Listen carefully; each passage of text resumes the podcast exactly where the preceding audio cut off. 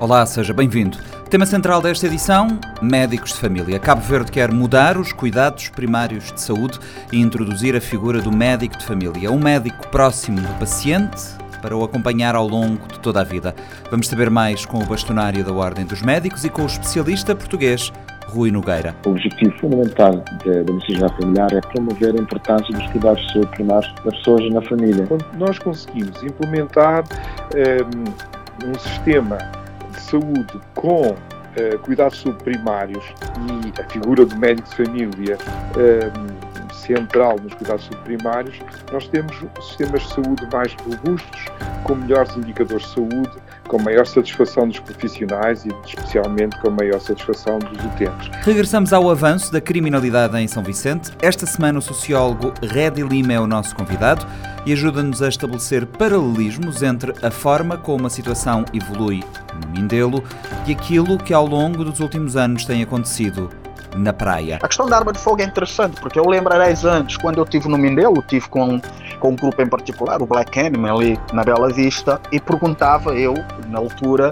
se eles se consideravam grupos thugs, e eles diziam que não, thugs é praia porque no Mindelo são gangues, porque eles não têm arma. Uh, o poder do, do, de Thug é arma de fogo, e eles no Mindelo não tinham arma.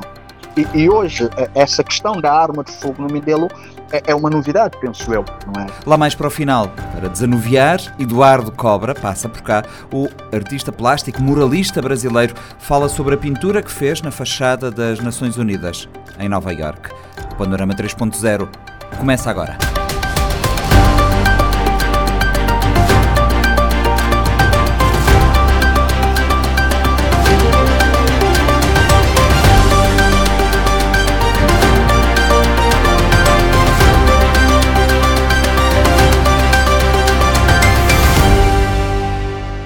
Cabo Verde está a dar os primeiros passos para a integração da figura do médico de família no Sistema Nacional de Saúde. O primeiro curso de especialização em Medicina Geral e Familiar, resultado de um protocolo com Portugal, está a meio e envolve mais de 20 médicos. Em entrevista ao Panorama 3.0, o bastonário da Ordem dos Médicos, Danielson da Veiga, aponta que a expectativa é que a medicina familiar tenha o seu lugar próprio dentro do Sistema Nacional de Saúde.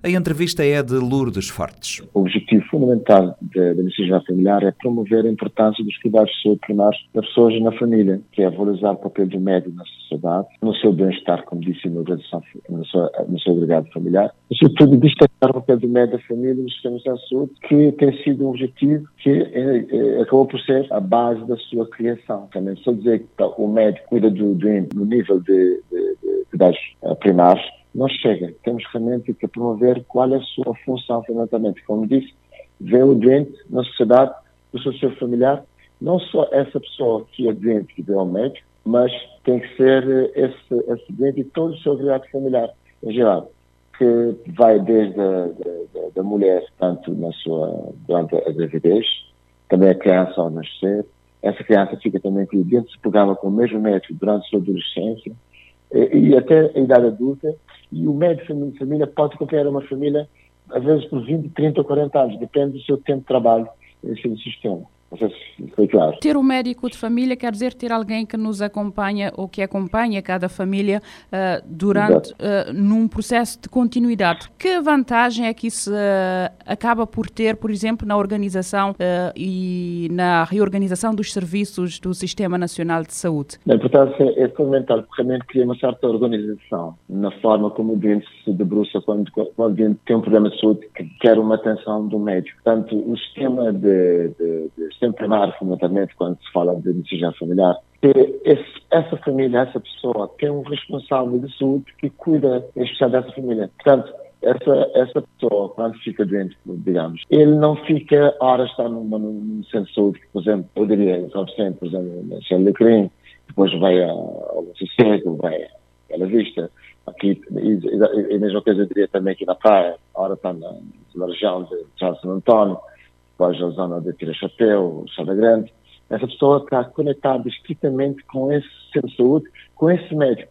Só quando o médico não está de serviço, pode estar uh, de, de, de, no, sistema, no, no, centro um outro médico que vai seguir a mesma política de seguimento desse, do médico que estava a cuidar desse doente. Portanto, cria uma disciplina, porque realmente ali, quando o doente vai ao médico, esse, esse médico já tem um historial do doente ali à sua frente. Enquanto o doente vai cada vez mais à frente de um novo médico, o novo médico muitas vezes não sabe o passado desse doente. Quando eu melhor, melhor conheço a história de saúde de um paciente, de um doente, fica mais fácil fazer o seguimento follow-up. E esse, esse doente também, quando precisamos, assim, de um, de um especialista em área de ginecologia, eu, como médico de família, eu peço uma observação a esse médico de ginecologia para fazer uma avaliação aos baseada no historial dos doente.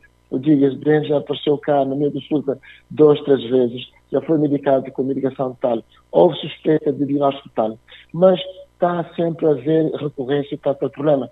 Então, avisar esse médico especialista, o médico então vai avaliar o doente, vai complementar.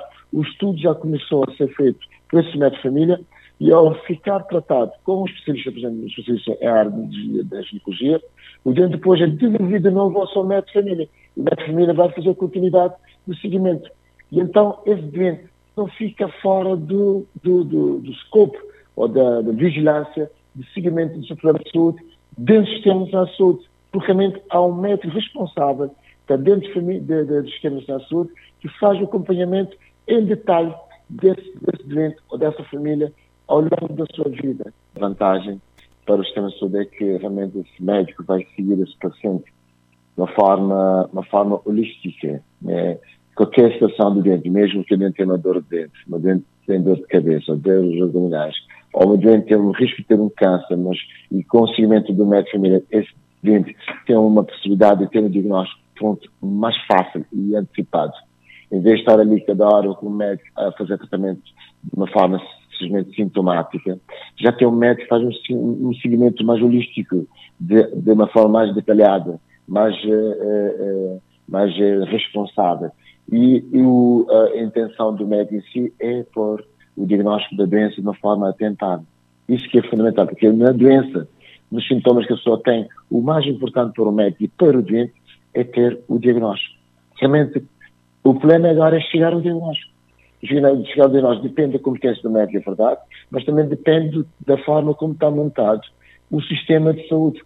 Se o sistema de saúde eh, responsabiliza o médico fazer seguimento de um doente de uma forma uh, prolongada, esse médico, quando vê que o doente está sempre com a mesma queixa, a mesma queixa, ele realmente tem que mandar o doente para uma especialidade dentro do, do, do, da área em si da sua queixa, para poder decidir qual diagnóstico. Por isso que é importante as pessoas lá em casa terem uma noção da importância da medicina familiar, porque realmente ajuda a pôr o diagnóstico antecipado e ajuda também a centralizar o segmento do doente, não só uma forma individual desse médico e de família, mas também compartilhar o problema do doente com especialistas, são pessoas que já estão numa área de cuidados secundário ou então terciário para resolver o problema do doente de uma forma atentada. Isso que é, que é o fundamental. Este, este é, de resto, um processo que está ainda na sua fase inicial. Neste momento, podemos dizer que o Ministério da Saúde está a preparar os alicerces para a implementação do programa médico de família. Uh, neste momento, o que é que está a ser feito? O que é que já foi feito? Em Casa como só temos, só, aqui só temos três médicos formados em medicina familiar. É, portanto, que é a doutora Ariana Mota, que sabe, é São Vicente, que é o doutor uh, Rui Uh, portanto, tem Maria Bessal e a Cláudia aqui na, na praia, mas propriamente ela trabalha mais no, no Estado Regional de Santiago Norte. Portanto, o objetivo é distribuir, portanto, pelo menos um médico de, de, família em cada centro de saúde, cada delegacia de saúde de Cabo Verde. Como sabem, em Cabo Verde temos cerca de 32 dois centros de saúde. E então, se tivermos pelo menos um médico de família para cada centro de saúde, a norma depende do, do número da, família que, que existe no, no municípios, mas em geral, cada município que pelo menos, devia, devia ter pelo menos, de dois a quatro mínimo de, de mais família para poder cobrir, de certa forma, um agregado familiar, os agregados familiares que nesse município. Portanto, já está sendo montado, porque ao longo, ao longo da formação, da forma é, é, em serviço, quer dizer, o médico, enquanto está ali a fazer o seu trabalho clínico no centro também está em formação, porque também vai fazer os registros vai fazer pôr na prática aquilo também tem sido o hábito e a prática, portanto, eh, portanto na Europa, eu diria, como, portanto, nesse exemplo, nesse caso, em Portugal, e então e vão aos poucos fazer a implementação do programa. A implementação do programa ainda não está no seu todo, porque ainda está em formação. Ainda o que nos falta é começar a definir grupos de agregados familiares para o seguimento, que ainda tem uma fase de vantagem. E é claro que quando uma família é responsabilizado a aderir ao programa de seguimento no, método de geral familiar, existe também o compromisso dessa família, a família também é sensibilizada, provavelmente vai ter que assinar um documento de consentimento em relação a esse médico, mas qualquer família pode, pode escolher o seu médico também, quer dizer, eh, eh, se não concordar, eh, portanto, em seguir para tal médico, esse, esse, essa família também pode escolher um outro médico. Que tem essa formação. E, e também e a também pode mudar de médico durante a sua durante ao longo do, do seguimento com o próprio médico, se houver alguma, alguma digamos, alguma conformidade, diria, diria assim.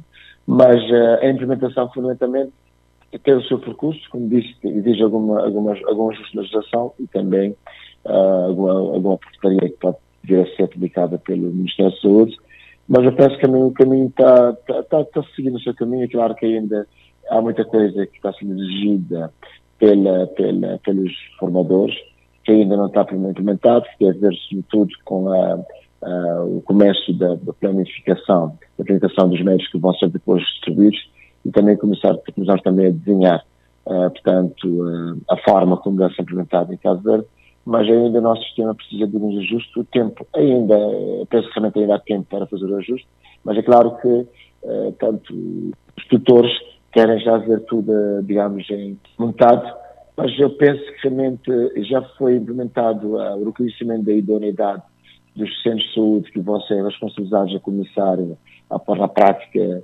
portanto, essa, essa, esse processo. Penso que realmente escolheram, não sei, dois centros de saúde com mais, mais, com mais atividade dentro, por exemplo, aqui no da Praia, que se não estou erro, também são não sei a rede, não sei se estiver na vista, aqui na praia, penso que aqui da Estação de António e também da Estrada Grande, e, tanto, mas claro que vai ver, vão, vão ter que envolver mais centros de saúde, é, isto também está acontecendo numa fase inicial, mas uh, estou em crer realmente que ainda estamos a tempo de fazer os ajustes também, porque realmente os médicos ainda estão a meio da formação. Apontou aqui em relação aos números. Em 2022, por exemplo, segundo dados do Ministério de Saúde, Cabo Verde tinha 368 médicos no serviço público para meio milhão de habitantes.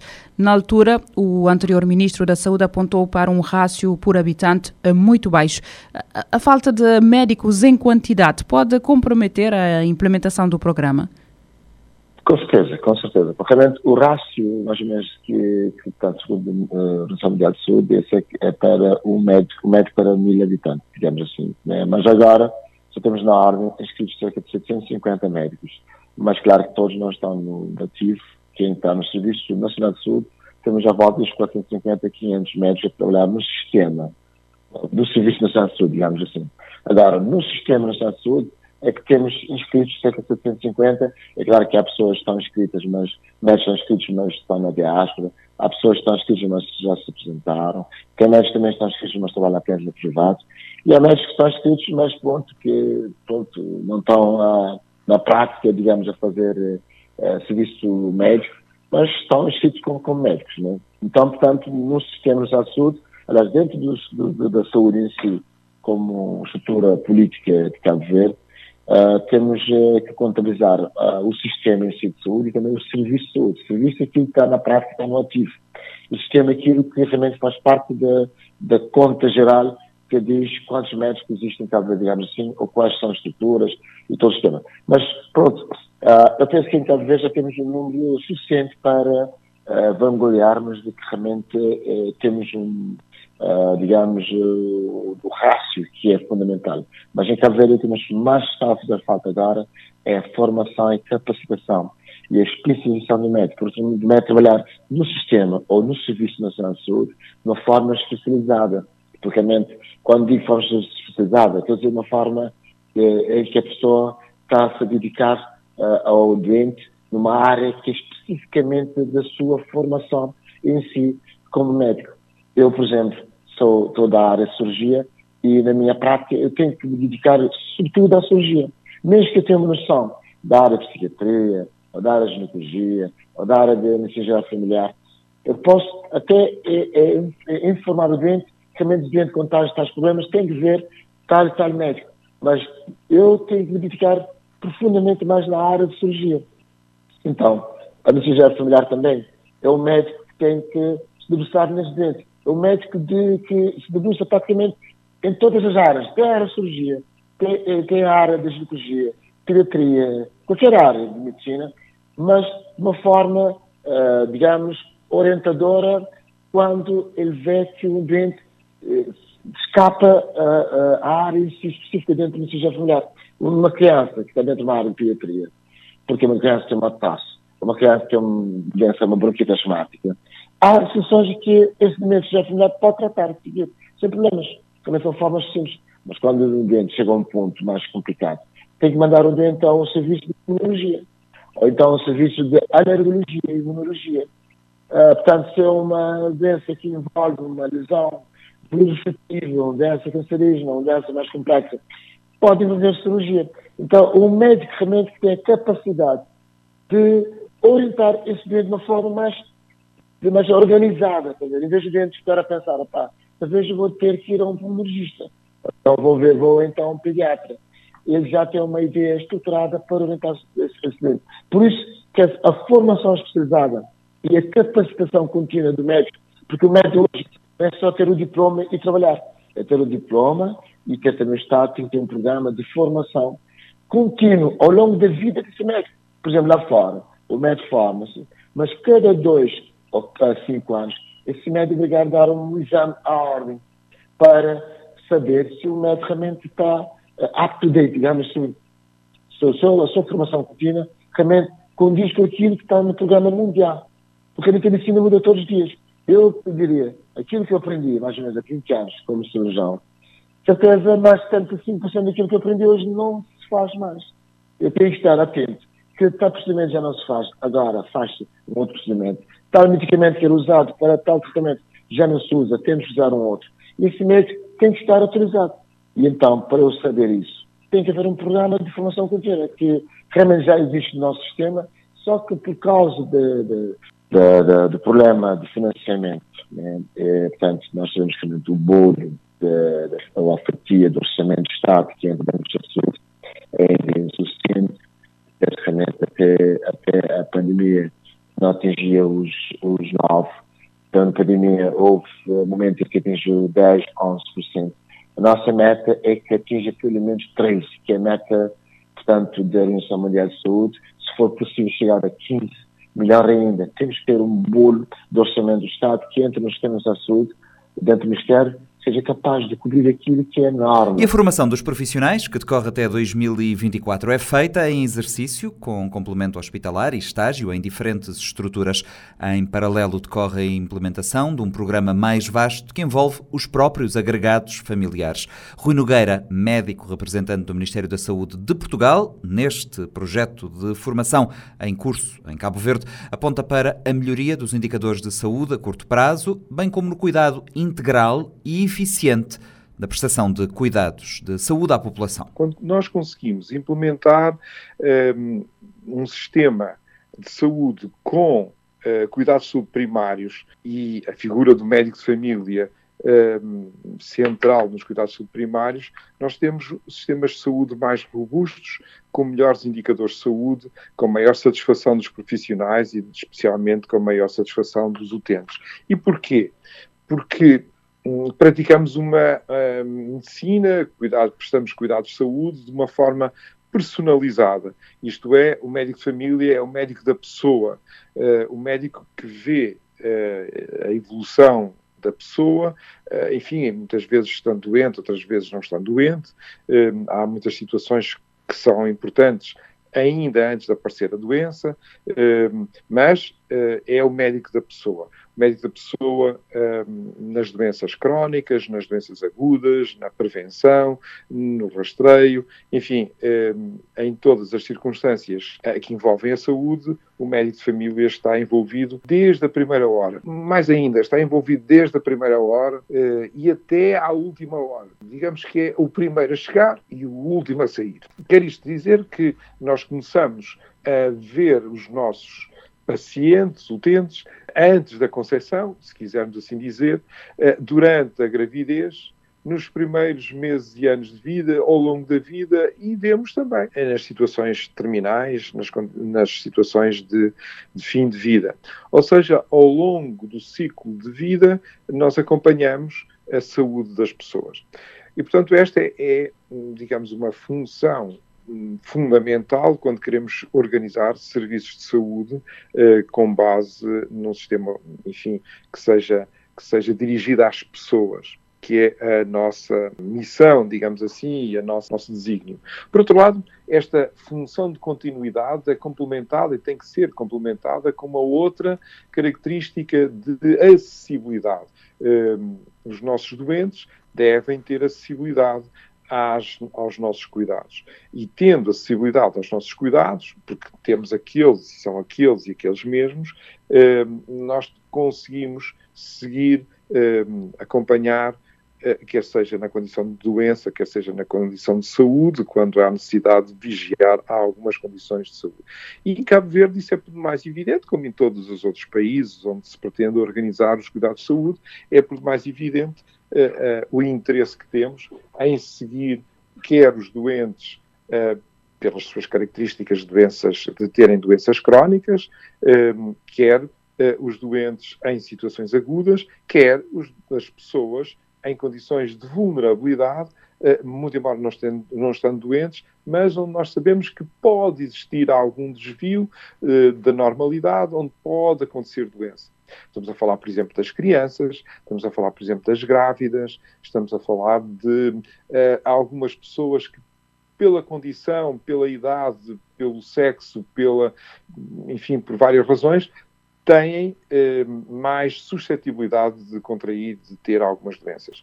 E o diagnóstico precoce eh, em muitas doenças é, digamos, a chave do tratamento para conseguirmos ter êxito. A sobrevida eh, de muitos doentes, as condições eh, de tratamento serão tanto melhores quanto mais cedo conseguirmos fazer o diagnóstico e instituirmos terapêutica.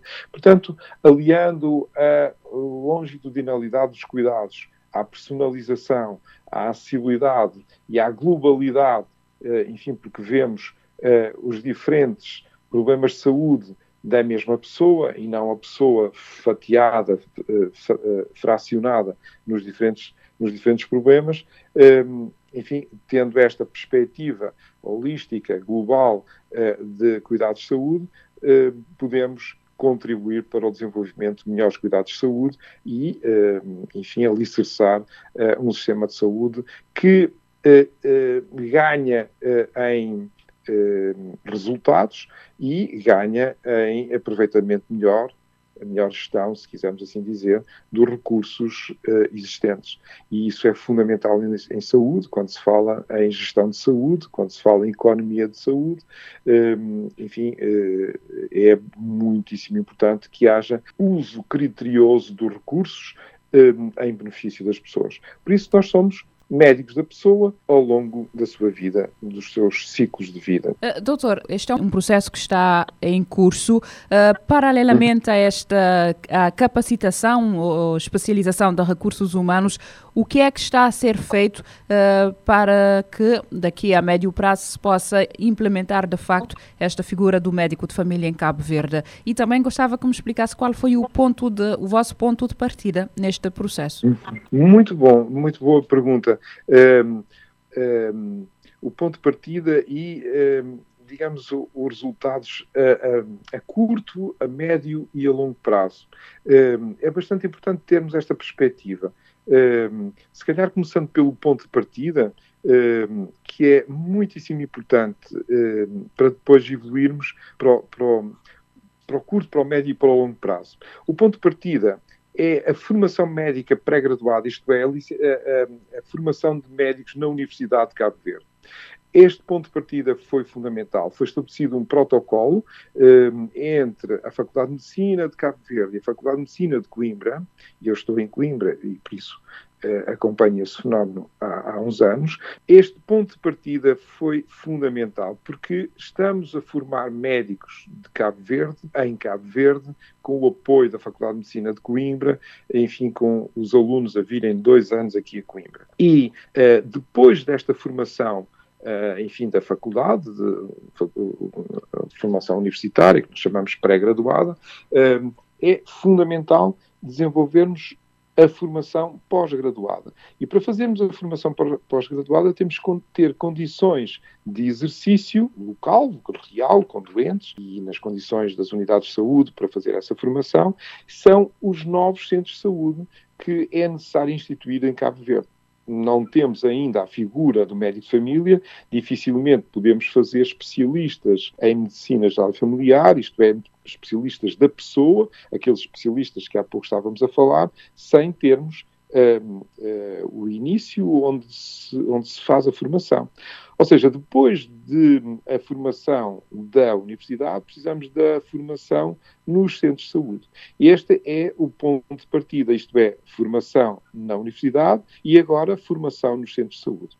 E agora, uh, para, para a parte seguinte da, da pergunta, curto prazo. Curto prazo é a consulta de especialidade. Isto é, nós temos que começar com uh, os poucos especialistas que temos em Cabo Verde, temos que uh, organizar os cuidados de saúde nos centros de saúde, com os poucos especialistas, poucos são três, que estão neste momento a exercer um, no serviço público de saúde.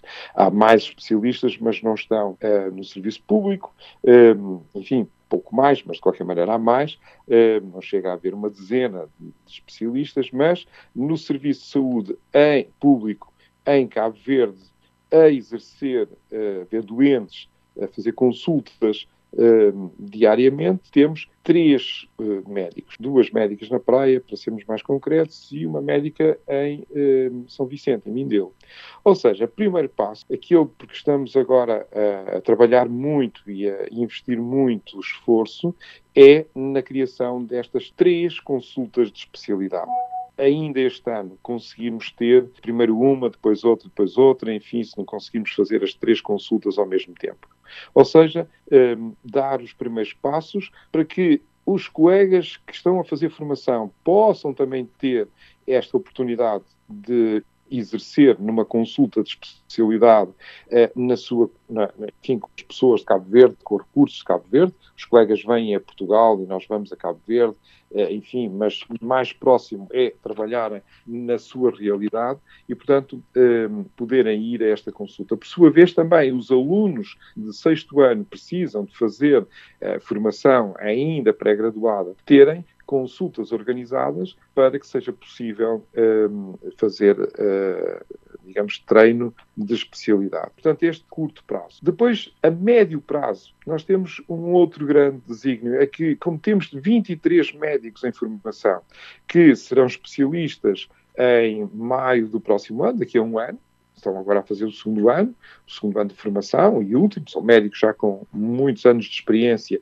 e, portanto, a Ordem dos Médicos de Cabo Verde aceitou fazer este programa em exercício, é, porque são médicos já com muita experiência e, portanto, é um primeiro passo numa formação de apenas dois anos. É, portanto, em maio do próximo ano, 2024, nós teremos mais 23 especialistas para juntar aos três especialistas que temos agora e, portanto, médio prazo, próximo ano, maio do próximo ano, podemos ter mais 23 consultas de especialidade. Cinco ilhas de Cabo Verde, eh, Santiago, São Vicente, Santo Antão, eh, Sal e São Nicolau, onde temos estes 23 médicos em formação e que em, eh, no próximo ano, ao longo de 2024, poderemos desenvolver consultas de especialidade. Depois, ainda nos anos seguintes, que esperemos termos condições para formar mais médicos de família em Cabo Verde. a médio e a longo prazo, eu diria que a perspectiva de, conseguirmos organizar melhor estas consultas será uh, um benefício, eu diria, enormíssimo para a população de Cabo Verde. E isto tem a ver com os resultados em saúde, que temos de ter uma perspectiva de longo prazo, isto é, a, a vigilância que nós consigamos fazer agora das gravidezes, traduzir-se-á em melhores cuidados de saúde em crianças mais saudáveis, em aproveitamento escolar melhor, se conseguirmos uh, ter uh, melhor tratamento, vigilância e tratamento dos doentes hipertensos e diabéticos, teremos menos uh, amputações dos membros inferiores, menos cegueira, menos uh, insuficiência uh, renal, menos infartos de miocárdio, menos. Enfim, mas isto vê-se daqui a 10 anos. se tivermos melhores rastreios oncológicos, teremos menos doentes com cancro. ou seja, nós conseguimos aumentar a saúde da população, melhorar a saúde da população, se conseguirmos prestar melhores cuidados de saúde primários, melhores cuidados de primeira linha, ehm, de forma personalizada e continuada, gastando, se possível, até eh, menos, menos em função daquilo que é os resultados esperados em saúde. Ehm, vamos, com certeza, hum, em 10 anos, melhorar significativamente os indicadores uh, de saúde de Cabo Verde. Apontou aqui a questão dos recursos humanos. Sabemos que em Cabo Verde, por exemplo, o rácio de médico por habitante é baixo. Isto poderá ser um, um constrangimento para a implementação efetiva do programa? Tendo em conta que uh, temos falta de recursos uh, humanos, temos falta de médicos, um, aliás, como acontece em Portugal e acontece em muitos outros países, um, a verdade é que, tendo menos, precisamos de organizar melhor. Temos menos recursos, temos que os aproveitar e usar de uma forma mais criteriosa, mais organizada, para conseguirmos rentabilizar bem. Uh, no final, no fim de organizarmos melhor, eu julgo que um, o constrangimento não será notório, assim tão notório. É evidente que é necessário aproveitar melhor. Deixe-me só dizer, se nós aproveitarmos melhor os um, novos licenciados, mestrados, enfim, as, os jovens médicos que se formaram já em Cabo Verde, já temos dois anos de colegas formados, nós temos que aproveitar estes recursos com formação específica para que eles sejam médicos capacitados, eh, com formação pós-graduada, para poderem exercer e não os perdermos não os perdermos para Cabo Verde. Se os médicos, enfim, que formamos em Cabo Verde, entretanto, encontrarem melhores condições de trabalho noutros, noutros locais, noutros países, eles vão perder-se para Cabo Verde, vão, vão, vão emigrar, vão sair e vão, vamos perder a oportunidade de, de, ter estes médicos a trabalhar um, em Cabo Verde para, para, para os cabo-verdianos, na comunidade, uh, enfim, que os formou. Um, ou seja, tem que haver uma política de uh, melhor utilização dos recursos, sendo escassos, temos que os uh, usar melhor. e, portanto, formar mais médicos é útil, mas temos que dar condições para que os médicos se formem e que trabalhem. E sendo menos, temos que investir ainda mais eh, nas condições de, de, formação e de exercício. Eh, e, portanto, a resposta é eh, sim e não. Sim, é um constrangimento haver falta de médicos, eh, não é constrangimento se nós conseguirmos aproveitar melhor. Eh, o nosso desígnio, a nossa, a nossa força está centrada em gerirmos melhor os recursos que temos, não podemos sonhar com os recursos que não temos. Hum, enfim, se tivéssemos muitos médicos, hum, teríamos melhores condições. Não sei se isso era assim tão direto. Se tivéssemos muitos médicos, hum, teríamos eh, melhores serviços. Se nos organizarmos, também não teríamos. Portanto, temos que organizar melhor para prestar melhores cuidados, aproveitar os recursos que temos disponíveis e não, enfim, não olhar para aqueles que não temos, não temos, não temos. Não vale a pena estarmos a, a, a chorar por não ter. Uh, temos que aproveitar os que temos e com o que temos fazer mais e melhor.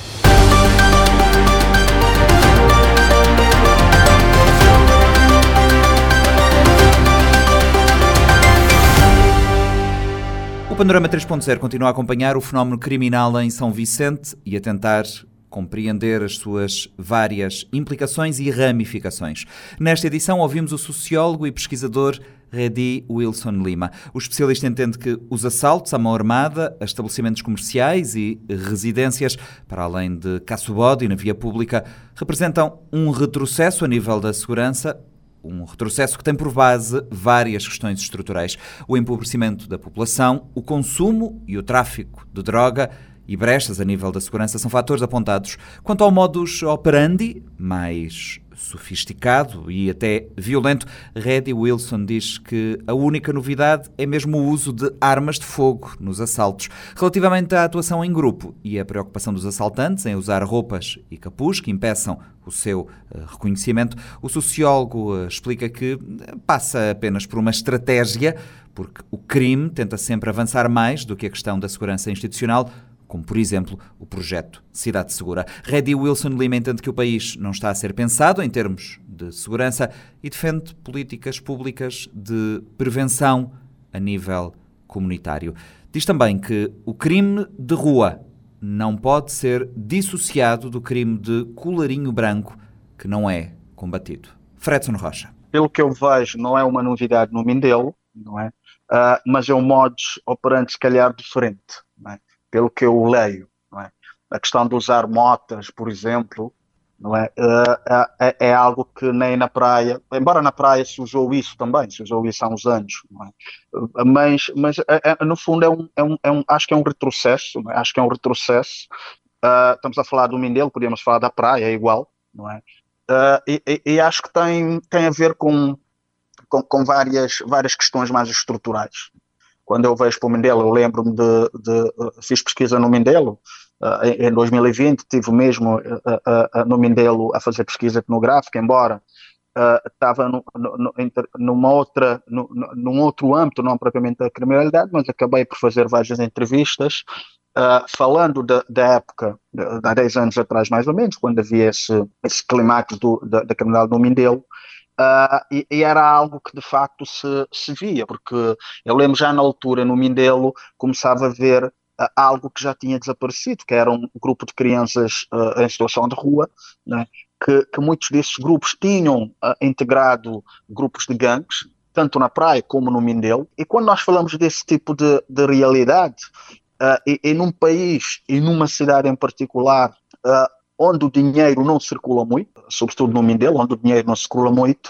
uh, e, e, com, e com a inflação e com o custo de vida, portanto, é natural do ponto de vista social que essas situações aconteçam e acho que é o que está por trás um pouco dessa, dessa realidade do Mindelo atual. Eh, que outras causas, para além do que já apontou, eh, estarão por detrás dessa situação? Porque temos aqui um modus operandi totalmente diferente, não é? Um novo, utilizando uh, motos, sim, sim. pessoas que os assaltantes têm sempre o cuidado de tapar a cara com um vestuário que uh, cubra todo o corpo e também com recurso à arma de fogo e à arma branca. Uh, como é que chegamos a este ponto? Uh, na verdade, o que, o que está acontecendo no Mindelo já aconteceu na praia, como eu disse, não é? Portanto, é algo que para o Mindelo pode ser uma novidade, na praia não é, não é? Uh, de facto.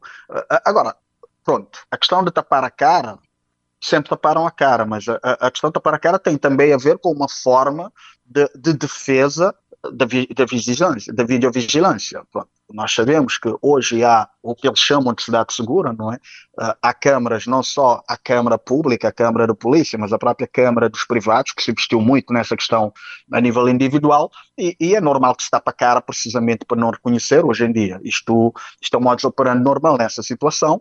A questão da arma de fogo é interessante, porque eu 10 anos, quando eu estive no Mindelo, estive com, com um grupo em particular, o Black Enemy, ali na Bela Vista, e perguntava eu, na altura, se eles se consideravam grupos thugs, e eles diziam que não, thugs é praia porque no Mindelo são gangues, porque eles não têm arma. Uh, o poder do, do, de Thug é arma de fogo, e eles no Mindelo não tinham arma. E, e hoje, essa questão da arma de fogo no Mindelo é, é, uma novidade, penso eu, não é? Porque falei com várias pessoas antigamente do Mindelo, antes, e com pessoas que, que até tiveram e estudaram esse fenómeno no Mindelo, pessoas que não são de Cabo Verde, mas passaram lá e estudaram esse fenómeno, Uh, e não havia de facto é, o recurso da arma de fogo, não havia esse recurso. E, e isto sim é uma novidade, E, e, arma de força empodera mais não é, a coragem das pessoas, como é evidente. Uh, a questão das causas, não, não há uma causa, são várias combinações de causa, como eu disse. Eu falei, por exemplo, dessa questão da inflação e a questão do custo de vida, que, que, que, no fundo nós na sociologia chamamos de empobrecimento da população, que é um fenómeno, é um fenómeno que acontece e é um dos fatores, mas só isso não explica. Claro que só isso não explica, eh, porque também, sobretudo quando falamos da, da, da camarada jovem, estamos a falar de uma certa inflacionamento da expectativa dos jovens, não é? Eh, nós temos uma descrença no país atualmente, isto é, isto é, é, é provado, o grande indicador disto é a debandada do país por parte dos jovens. Isto é um sinal de descrença. Nós olhamos essa descrença no país também na questão da, das eleições, na questão da abstenção. Portanto, a criminalidade, de certa forma, é, é uma espécie de niilismo, uh, este comportamento niilista de, de, de, urgências, também é uma descrença. É uma descrença que não vale a pena, porque o que vale, o que vale a pena realmente é cada um saber por si só. É, é o desgadeamento, o que nós chamamos de desgade em Santiago. Uh, eu acho que esta é uma das causas, claro que juntando a outras causas, e, e, é preciso também ter em conta outra coisa, a questão do consumo da droga. Hoje, o Mindelo, a, a parte norte, também é um epicentro do narcotráfico em Cabo Verde. É uma coisa que não é muito dita, mas é uma realidade. Era muito concentrada em Santiago, ainda é um pouco, mas descentralizou-se tanto para, para Sal como para o Mindelo. Uh, isto tem também implicações obviamente, porque quando nós falamos do tráfico, estamos a falar de consumo, e Cabo Verde hoje não é um, apenas um hub, é um hub internacional da cocaína, sempre foi, desde os anos 90. Essa questão da atuação de forma uh, encapuzados, nomeadamente, uh, isso uh, impede ou dificulta ainda mais a investigação. É algo que preocupante? É sempre preocupante, mas lá está. Esse modus operandi, porquê? Porque no fundo o crime está sempre, tenta sempre avançar mais do que, do que a questão da segurança institucional.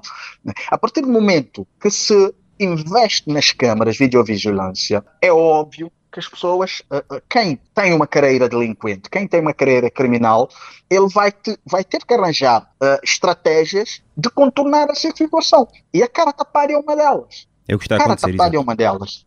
E, e isto é prova também, embora eu disse que grupos do, os grupos caçobristas são normalmente grupos, pessoas consumidores de droga, normalmente, mas o facto de tapar a cara, que isto já é uma estratégia, isto não é um, um desespero. Eles já perceberam que há brechas de insegurança, há uma segurança deficiente, ou seja, nesses locais, e, e, fazem isso. Por exemplo, na praia há 10 anos começaram a assaltar de mota as bombas de gasolina. Eu não sei se é uma realidade agora no Mindelo, pelo que eu ouço, é mais uh, estabelecimentos comerciais, como já houve na praia. Pelo menos ainda não há relatos de assaltos à bomba de gasolina sim, aqui em São Vicente, não é? Vai acontecer, é um processo. Um processo vai acontecer porque, de facto, o, o que acontece é que o crime vai se adaptando às medidas de segurança uh, uh, que, se, que, que, que se adote.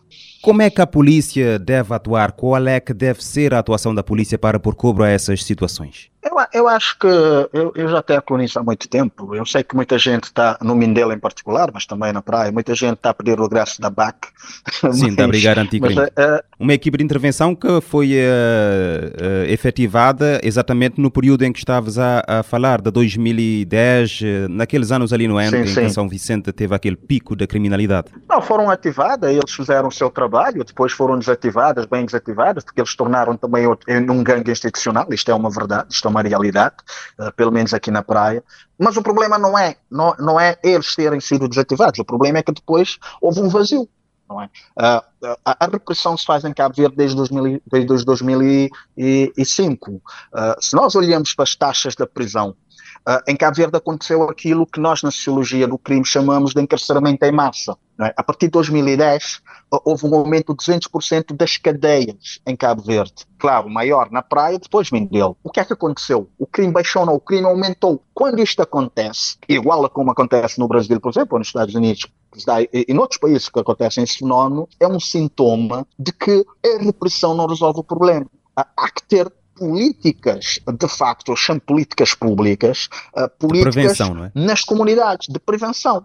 E, e, a polícia não faz prevenção. A prevenção da polícia é repressão, é pôr polícia, é pôr polícia na rua. E, e se perguntarmos aos cabo-verdianos, eles vão querer cada um com seu polícia guarda-costa pessoal, mas isso não resolve o problema. Não é? o, o problema tem, é resolvido com políticas públicas. E que ações Agora, preventivas podem ser adotadas, Randy? Não, porque nós atualmente, em 2017, o discurso pelo menos em discurso. O discurso da segurança mudou. Nós passamos daquilo que se chama políticas de segurança pública, que é meramente repressão, para aquilo que é política pública de segurança. Está a ter resultados. Que são formas. Não foi implementado. Porque permitia o quê? Era uma prevenção colaborativa da polícia, da sociedade civil, não é? Uh, e incorporando esse, uh, muita, muita gente que esteve na gangues, na praia no Mindelo, que esteve em gangues e, e que faziam esse tipo de, de ação, que tiveram presos, uh, hoje muitos deles estão foram integrados no, nas associações comunitárias. Por exemplo, na praia há uma associação de ex-presidiários, uh, não é? Uh, portanto, uma prevenção tem que ser um trabalho colaborativo, mas que o Estado presente. O Estado uh, não é o Ministério, da Administração quem, quem deve coordenar isto, porque não, não é perfil do, da, da, do MAI fazer prevenção social, é prevenção criminal, no sentido de combater o crime. Portanto, está errado, está errada a forma como se tem. Uh, de quem é a responsabilidade nesta, então? Uh, responsabilidade de todos nós, uh, mas a responsabilidade também é do governo, porque o governo não só não sabe, não está a saber, porque não está a querer ler a realidade, e, e, e, em vez de construir uma estrutura de segurança, como diz, o, como diz no papel, uma política pública de segurança, em vez de construir isto, está a terceirizar. Está a achar que, dando dinheiro, associações resolvem o problema. Mas é um problema estrutural. É um problema estrutural. O governo tem que estar presente. Agora, não é só o presidente. Agora, a culpa não é só do, do governo, até porque este governo herdou um problema de trás. O problema é de trás, estamos a ver isso há 20 anos. Uhum. O Mindelo também não é uma novidade. É um retrocesso, sim, mas não é uma novidade. Uhum. Uh, o modus operandi mudou, é mais perigoso, é, claro, mas é uma continuidade, não é? Portanto, agora a culpa também é nossa como sociedade, porque nós somos uma sociedade fragmentária e cada um pensa por si só, não é? E, isto também não ajuda. A própria lei pode ter alguma relação com estes fenómenos criminais? Repara uma coisa, nós em Cabo Verde em 2015, salvo erro, acho que é 15, acho que foi 2015. Em 2015 nós aumentamos a, a prisão para 35 anos. Aumentamos a prisão. É? Uh, se perguntar aos cabo eles vão querer pena de morte, vão querer prisão perpétua. Os Estados Unidos têm. É, uma sociedade, é das sociedades mais violentas do mundo. É só abrir a televisão. Portanto, aumentar penas com não leis resolve o problema. não resolve o problema. Não resolve o problema. Uh, por exemplo, agora a, a lei da arma uh, o, o, uso do, do, do, do não era. Ninguém ia preso porque usava bocabedio, porque não era considerado uma arma. Fez uma lei em 2012, salvo erro, 11 ou 12, não me lembro bem, não recordo bem a data, onde se, alguém que tinha uh, um bocabedio ia, ia, ia preso. Uh, resolveu o problema, não resolveu. Agora aumentou a pena, acho que é 10 anos.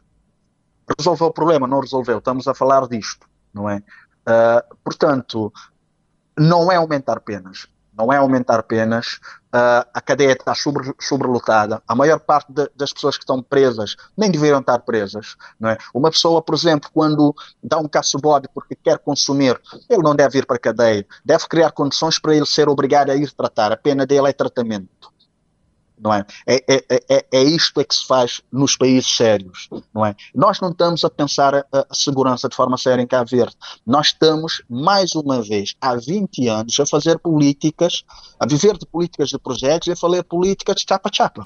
Portanto, não vai resolver o problema. Isto não vai resolver o problema, provavelmente não vai baixar. Vamos ter um ciclo eleitoral daqui a pouco. Começa em 2025, salvo erro. Portanto, há uma ligação direta entre os picos de criminalidade e a época eleitoral. Isto é um facto, é, basta ver as estatísticas, não é? E, portanto, uh, nós não estamos a, a pensar o país em termos de segurança. Não estamos, infelizmente. Nós preocupamos muito com o crime de rua, que é o que estamos a falar aqui, uh, mas o crime de rua é uma consequência de um outro crime. Os grupos na praia isto que vale a todo o país, fazem uma diferença muito simples. Eles dizem há cinco tipos de crimes em Cabo Verde. ao caçubudista, que é o que estamos a falar, aos thugs, que são territoriais, que hoje são mais híbridos, são transcomunitários, aos outlaw, que fazem parte dos thugs, mas é uma malta que pensa que é revolucionária, aos traficantes, e aqui não falo só de narcotráfico, porque há outros tráficos em Cabo Verde, embora nós falamos muito do narcotráfico, e ao crime de colarinho branco, o que eles chamam de gangster. Se não combatemos o crime colarinho branco, este de crime de rua é uma consequência. Vamos continuar a falar dele.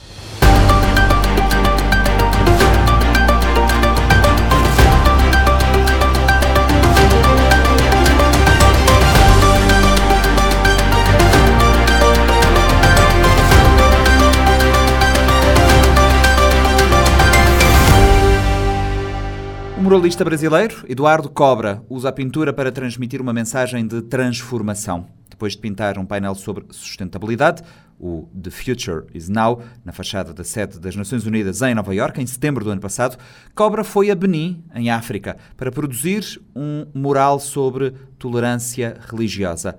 Eduardo Cobra tem mais de 3 mil murais em pelo menos 30 países. É um artista respeitado e admirado em várias nações, culturas e idiomas, e passou pela ONU News, conteúdo licenciado para a Rádio Morabeza. Cobra, no ano passado você criou um painel aqui na entrada das Nações Unidas sobre sustentabilidade. Esse painel ele ficou exposto para chefes de Estado do mundo inteiro que estavam vindo para a Assembleia Geral.